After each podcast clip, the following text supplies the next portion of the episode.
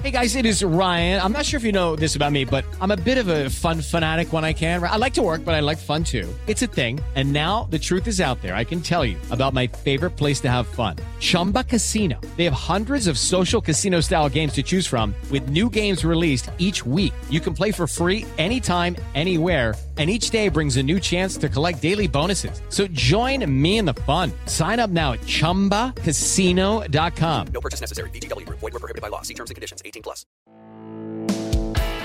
Este es el podcast de Alfredo Romo. 889noticias.mx Las personas que han fallecido por COVID-19 y lo que tienen en común. Si tú y yo nos preguntáramos, oye, de las personas que lamentablemente han perdido la vida, en la República Mexicana. ¿Qué tienen en común esas exactamente?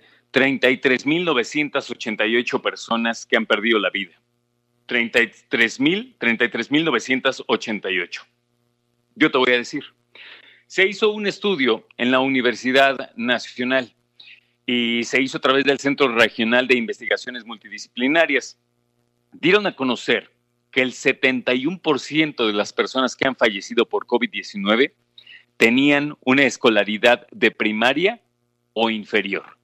Siete de cada diez personas que han perdido la vida por el COVID-19, siete de cada diez tenían solo la primaria o menos, o sea, una primaria trunca o simplemente nunca haber estudiado. ¿A qué se dedicaban las víctimas del COVID-19, estas eh, casi 34 mil personas que han perdido la vida en la República Mexicana? 40% de ellas eh, corresponde a amas de casa o a personas que realizaban trabajo no remunerado, así como jubilados y pensionados. Ya con estas tres, estos tres grupos estaríamos sumando 68, 70, el 80%. Ahora, empleados del sector público, 11%, conductores de vehículos, 8%, profesionales, 6%, 5.8% personas no ocupadas, una manera amable de decir desempleados, artesanos, trabajadores de fábricas, reparación, mantenimiento 3.9%, servicios de protección y vigilancia 2.5%, vendedores y trabajadores ambulantes 1.8%. Como ves, la mayor cantidad de las personas que han perdido la vida por COVID-19 son amas de casa, personas que hacen trabajo no remunerado. Cuatro de cada diez eran amas de casa. Ahora, la Universidad Nacional también indica que el 71% de estas víctimas eh, de COVID-19 tenían una escolaridad, ya te decía al principio, de primaria o inferior, estudios básicos incompletos o de plano sin escolaridad. 15.7% personas con estudios medios, o sea, el bachillerato, 13% personas con estudios superiores. Ahora, ¿a qué grupo le ha afectado más esta enfermedad? Por género, ha afectado principalmente a nosotros los hombres. 6.038 han perdido la vida. Eh, frente a las mujeres fallecidas hasta mayo 2.844, según el estudio. Esto, estas, estas cifras seguramente tú dices, a ver, esto no suma 33.000. No, pero eran las personas que habían muerto hasta mayo. ¿ok? Por eso a lo mejor te hace ruido esas cifras, pero el rango de edad, 71% hombres eh, que fallecieron por COVID-19 tenían entre 40 y 69 años, entre 40 y 70 años. Entonces andaba por ahí del 55 años el promedio. 55 años el promedio de hombres fallecidos.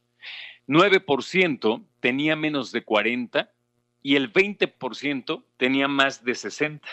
Entonces, fíjate qué curioso, porque siempre estamos diciendo que hay que cuidar a los mayores, y claro, en efecto hay que cuidar a los hombres y mujeres mayores de, de 60, 65 años, pero solamente representan el 20% de los fallecimientos. La mayor parte, el 71%, son en promedio de 55 años.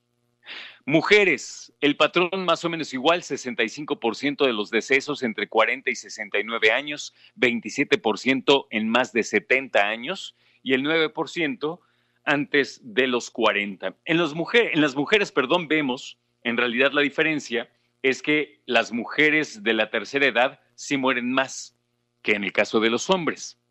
La investigación se basó en estadísticas de mortandad del subsistema epidemiológico y estadístico de defunciones de la Secretaría de Salud Federal, sistema de información que se alimenta de certificados de defunción. ¿Qué me quedo yo como hipótesis? Esto lo digo yo, no lo hice la UNAM, pero por la cantidad de hombres que mueren en una edad entre 40 y 70 años, yo digo que muchos se confían, muchos no usan ni guantes, cubrebocas, careta, nada. Escucha a Alfredo Romo donde quieras, cuando quieras. El podcast de Alfredo Romo en 889noticias.mx.